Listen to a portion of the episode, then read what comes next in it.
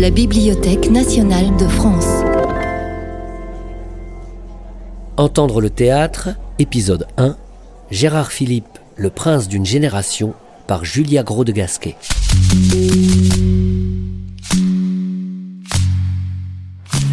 Et lorsqu'on te fera de ces récits hideux qui t'ont empoisonné, réponds ce que je vais te dire. I am that I am. I am that am I. Am I I that am? Essayez de comprendre un peu. C'est ce que vous ne comprendrez pas qui est le plus beau. C'est ce qui est le plus long qui est le plus intéressant. Et c'est ce que vous ne trouverez pas amusant qui est le plus drôle. S'il est une voix identifiable par son timbre, par sa résonance, son appui, son style et sa couleur, c'est celle de Gérard Philippe, un acteur à l'incroyable dimension romantique qui se glissait dans la peau de personnages eux-mêmes symboles du romantisme. Véritable icône d'une génération, Gérard Philippe meurt en pleine jeunesse, à 36 ans, foudroyé par un cancer. Comme si l'acteur, pour toucher au mythe, se devait de rester jeune éternellement, quittant la scène au sommet de son art. Julia Gros de Gasquet est maître de conférences et comédienne. Elle explore le parcours de Gérard Philippe, tour à tour romantique et engagé politique, et révèle la trace qu'il a laissée. Julia Gros de Gasquet. Quand on travaille sur la question de la voix au théâtre, celle de Gérard Philippe, on ne peut pas l'oublier, parce qu'elle est mythique. Et quand on écoute ces voix-là, en fait, on les fait revenir. Donc, si je vais immédiatement au but et euh, un peu follement, je dirais que écouter ces voix-là, c'est les évoquer au sens euh, latin du terme, évocare, faire revenir d'entre les morts. Et c'est ça que je trouve magnifique quand on écoute des voix, c'est qu'on les rend tout à coup, parce qu'on les écoute, ces archives qui dorment et qu'on pourrait ne voir jamais plus entendues, tout à coup, c'est comme si on faisait revivre ces, ces figures-là. Oh mon Dieu, n'est-ce pas que je puis vous bénir Gérard Philippe interprète Ruy Blas de Victor Hugo, mise en scène par Jean Villard en 1954 à Chaillot. Que vous avez laissé la vie lui parvenir, que vous m'avez aidé, vous Dieu bon, vous Dieu juste, à protéger cet ange, à déjouer sa luste, qu'elle n'a rien à craindre, hélas, rien à souffrir, et qu'elle est bien sauvée, et que je puis mourir. Sa manière de phraser l'alexandrin était à la fois parfaitement orthodoxe et tout à fait nouvelle. Orthodoxe parce qu'il respectait euh, les manières de faire, de dire, euh, donc selon les usages d'une diction de l'alexandrin dans les années 50. Donc voilà pourquoi il, y a énormément de liaisons, euh, une attention portée vraiment à la prononciation de toutes les syllabes. Et en même temps, parce qu'il y a ce travail de la voix, ses capacités euh, d'intonation, ici presque au sens musical, c'est vraiment des hauteurs de voix qu'il peut donner euh, à certains passages. Aucun comédien n'avait fait ça avant lui. Donc il a, il a été créateur de ce point de vue-là. Adieu Camille. Retourne à ton couvent. On ne badine pas avec l'amour d'Alfred de Musset, joué au Théâtre national populaire en 1959, l'année de sa mort. Et lorsqu'on te fera de ces récits hideux qui t'ont empoisonné, réponds ce que je vais te dire. Tous les hommes sont menteurs, inconstants, faux, bavards, hypocrites, orgueilleux ou lâches, méprisables et sensuels. Toutes les femmes sont perfides, artificieuses, vaniteuses, curieuses et dépravées. Le monde n'est qu'un écrou sans fond, où les phoques les plus informes rampent et se tordent sur des montagnes de fange. Mais le fait est que sa voix, c'est pas une très belle voix, c'est une très grande voix. Oui, c'est pas une jolie voix, c'est très différent. Justement parce qu'il est capable de la rendre euh, euh, plus, plus laide.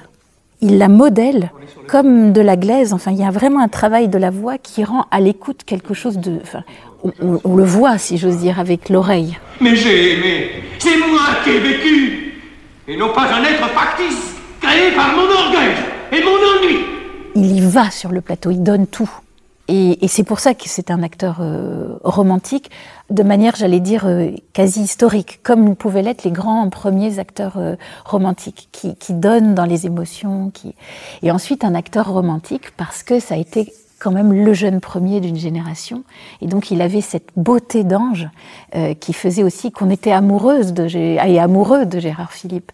Il était beau à regarder, il était beau à écouter. Et tout ça a contribué à, à créer cette figure de jeune premier euh, qui joue des rôles d'amoureux, des amoureux malheureux. Les enfants sont désaxés par, euh, très souvent par les films policiers ou les films de guerre. Gérard Philippe au micro de Monique Berger en 1946, une des rares interviews de l'acteur. Mais comme M. Bazin ou M. Bourget ont pu fausser certaines conceptions morales, euh, de même la plupart des films ont, accoutumé les adultes à se faire de fausses opinions sur euh, tout, euh, en particulier sur l'amour. Je trouve que bien des couples sont désaxés parce qu'on leur a présenté l'amour comme une aventure ou trop plaisante ou trop extraordinaire. Et justement, ce qui me plaît dans Diablo Corps que je tourne en ce moment avec Micheline Prel, c'est que l'aventure amoureuse a été présentée comme une aventure banale, une aventure comme il y en a beaucoup et souvent.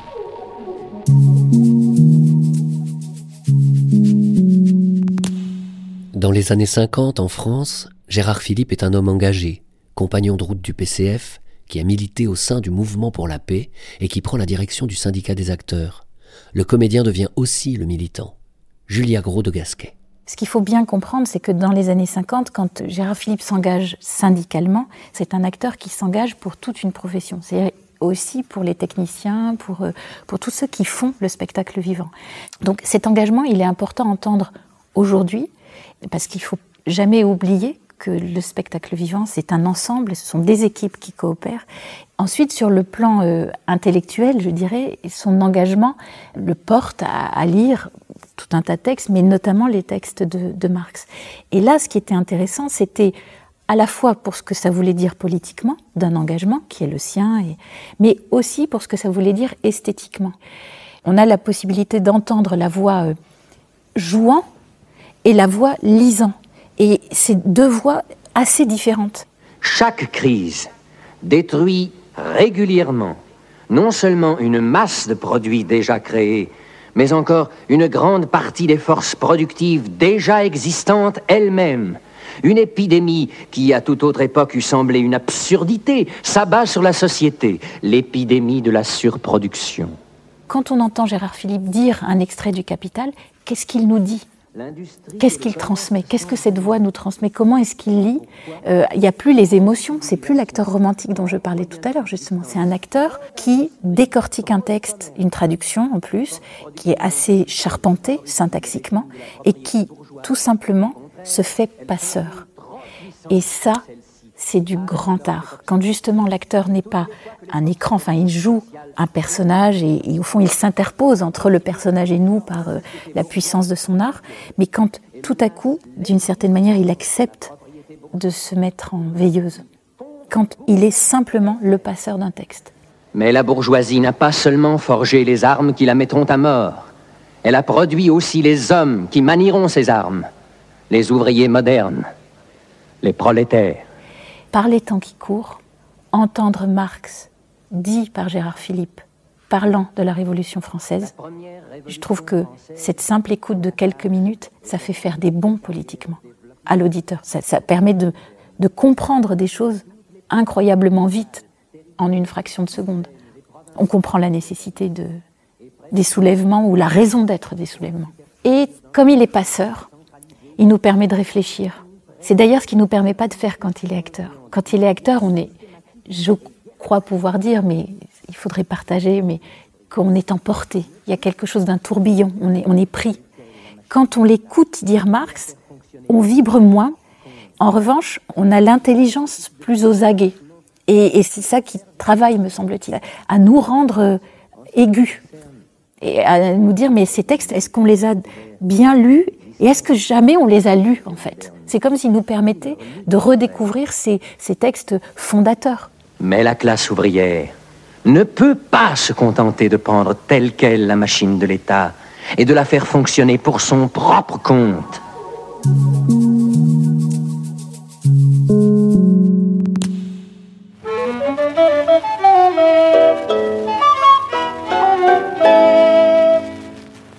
La cuisse.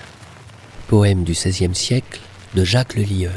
Cuisse où j'ai longtemps prétendu plus ferme qu'un fort arc tendu, cuisse plus dure que le marbre, le soutien et le gros de l'arbre, cuisse sans cas, cuisse sans scie, qui porte fleurs et fruits aussi, cuisse qui soutient la pelote, je n'oserais dire la motte, qui par nature est décorée d'autres toisons que la dorée.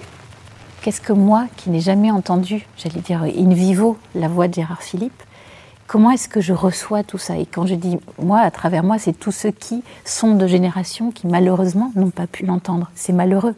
C'est que là, on se rend compte que on appartient au temps qui est le nôtre et, euh, et ces temps encore relativement proches, mais qui sont déjà tellement loin de nous. Euh, comment est-ce qu'on peut s'approcher de ce temps perdu? Écoutez bien. Pierre et le loup, 1956. Voici l'histoire de Pierre et le loup. Une histoire pas comme les autres. Une histoire qui vous sera contée en musique et par les instruments de l'orchestre. Sans doute que sa voix appartient à l'histoire, mais on est nombreux à avoir écouté Pierre et le loup ou avoir écouté Le Petit Prince dans la version de Gérard Philippe. Donc il y a quand même quelque chose aussi de cette voix qui, par les générations et par le jeu des enregistrements, est parvenue aussi aux, générations. Euh, enfin, moi j'ai fait entendre sa voix aussi à mon enfant, donc euh, je pense que c'est aussi la raison pour laquelle il nous a tant marqués. D'une certaine manière, sa voix continue à nous accompagner euh, pour ces grands enregistrements-là. Si vous voyagez un jour en Afrique, dans le désert, le Petit Prince, 1954. Et s'il vous arrive de passer par cet endroit où je tombais en panne, je vous en supplie, ne vous pressez pas. Attendez un peu. Si alors un enfant vient à vous, s'il rit, s'il a des cheveux d'or, s'il ne répond pas quand on l'interroge, vous devinerez bien qui il est. Alors soyez gentil, ne me laissez pas tellement triste. Écrivez-moi vite qu'il est revenu. Gérard Philippe est mort très jeune, et au firmament d'une gloire qu'il n'a pas eu le temps, au fond, de, poursuivre. Et il est resté le prince, l'éternel prince d'une génération, en fait. Et donc on se tourne vers lui comme une étoile euh, qui, a, trop tôt faibli, je dirais.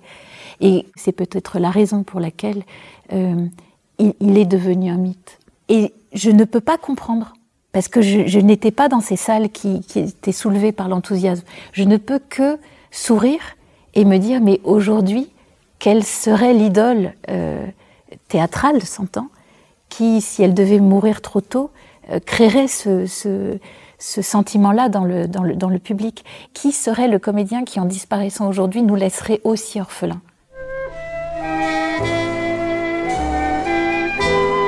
Vienne la nuit, sonne l'heure, les jours s'en vont, je demeure.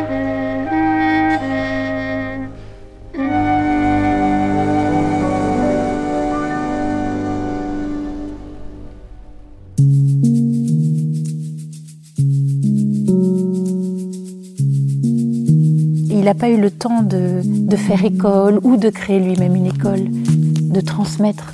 Il a reçu, il a été, et il est parti. Il n'a pas eu le temps de vieillir, en fait.